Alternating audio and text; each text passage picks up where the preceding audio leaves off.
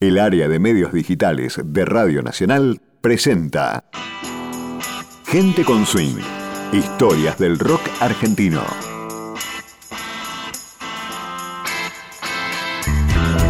A principios de los años 80, Sandro, pionero del rock argentino que triunfó a escala continental con la música melódica, tenía su carrera y su economía estancadas. ¿Cómo salió? La respuesta estuvo en volver a las fuentes de la mano de un socio creativo, con el que casi comienzan las trompadas y luego, entre guitarras pesadas, modernos sintetizadores y charlas sobre caballeros templarios, volvió al éxito.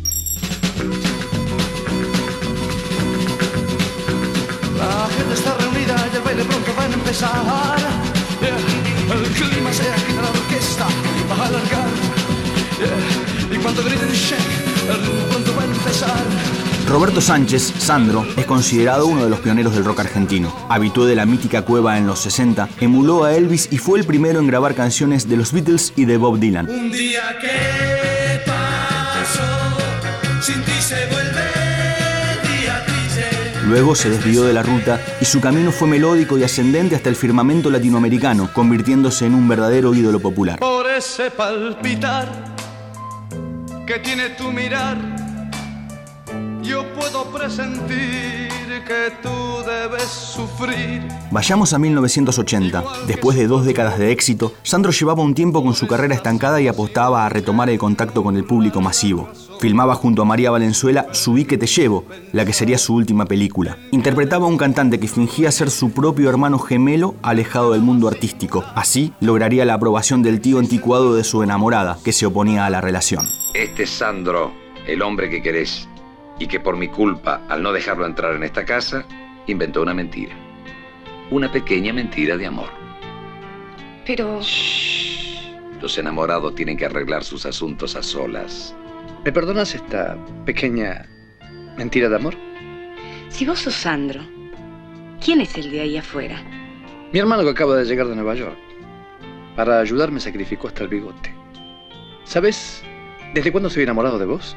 Desde que te dije, subí que te llevo. El ídolo sabía que no era una película memorable, pero estaba tratando de reinventarse. Una de las escenas se grabó en los estudios CBS. Era un día de semana por la noche. Por la estructura del edificio, quienes entraban y salían debían pasar por delante del set. Cuando yo la vi pasar, no lo pude creer. Mientras lo maquillaban, Sandro notó que entraba la joven cantante María Marta Serralima, junto a un hombre de barba que no conocía. Era Rubén Aguilera, productor y uno de los directores de la compañía. Con su tono latino y seductor, Sandro saludó a Serralima. Le dijo que apenas terminada la filmación, subiría al estudio ubicado en el segundo piso para escucharla. La cantante se ruborizó. Pero Aguilera cortó con la dulzura. No subas, cuando grabamos no dejo subir a nadie, le dijo agriamente al ídolo. Sandro no estaba acostumbrado a que le dijeran que no. Por un segundo, su sangre gitana entró en ebullición. El pibe pendenciero de Valentina Alsina que vivía en él estuvo a punto de extralimitarse, pero se contuvo a duras penas. Está bien, como digas, respondió y se levantó para filmar una nueva escena. Poco tiempo después, Sandro fue a grabar una noche a los estudios y Aguilera fue el productor designado. Después de hacer una toma, el ídolo le preguntó qué le parecía. Aguilera le detalló cada uno de los defectos que había tenido. Sandro dio por terminada la grabación. El productor creyó que la relación se había quebrado definitivamente y que tendría que dar explicaciones a la CBS. Sin embargo, comenzaron a charlar y no pararon durante horas. Sandro llevó en auto a Aguilera hasta la casa, donde siguieron hablando a la luz de la luna sobre la música, Borges y la Edad Media. A las dos semanas, Aguilera se convirtió en socio artístico de Sandro. El nuevo disco tuvo una vuelta a las fuentes del rock. Las canciones melódicas fueron intervenidas por sintetizadores modernos para la época y guitarras al estilo Van Halen. Tanto fue así que unos años después, Sandro invitó a tocar a Papo la canción Vengo a ocupar mi lugar, que daba título al álbum.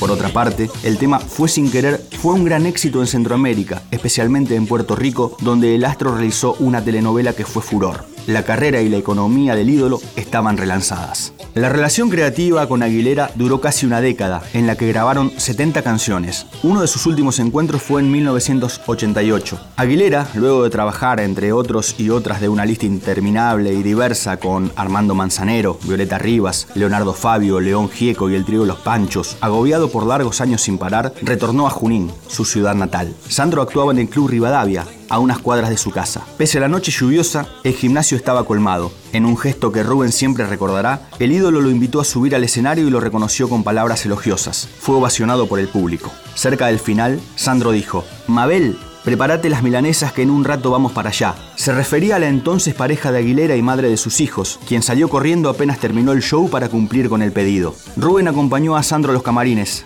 De allí, para esquivar a los fans, tuvieron que salir por la parte de atrás del club. En medio del barro y la lluvia, pusieron una escalera para subir al tapial y otra para bajar a la vereda. Corpulentos, poco ágiles, lejos estaban de los caballeros que asaltaban las ciudades en la Edad Media en las historias que tanto les gustaba comentar. Luego del percance, llegaron a la casa de Rubén, donde cenaron y charlaron en familia degustando las ansiadas milanesas. Durante la sobremesa, notaron que llegaban ruidos de la calle. Por la ventana entraban luces de patrulleros. Se asomaron apenas y pudieron ver una multitud en la vereda, llegada en autos, motos de baja cilindrada y bicicletas, en búsqueda del cantante. Alguien sagaz se había dado cuenta de que la Mabel a quien Sandro le pedía milanesas era la mujer de Aguilera. Averiguaron la dirección y se corrió la voz. Ahí estaba el ídolo.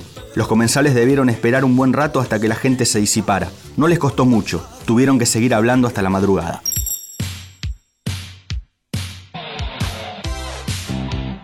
Sandro y Aguilera vivieron una década de aventura artística, que tal vez no fue más que la prolongación de aquella primera charla bajo la luz de la luna en la noche de Buenos Aires, apoyados en el auto del ídolo, una charla que se convirtió en el relanzamiento de una carrera, en canciones, en historia, en mitología, y que tuvo como banda sonora la hermosa música de la amistad.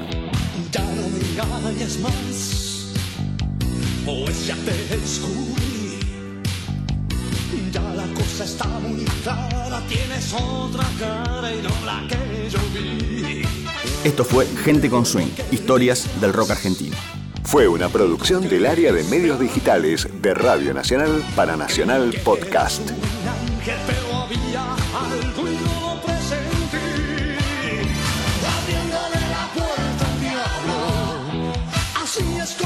Sentí.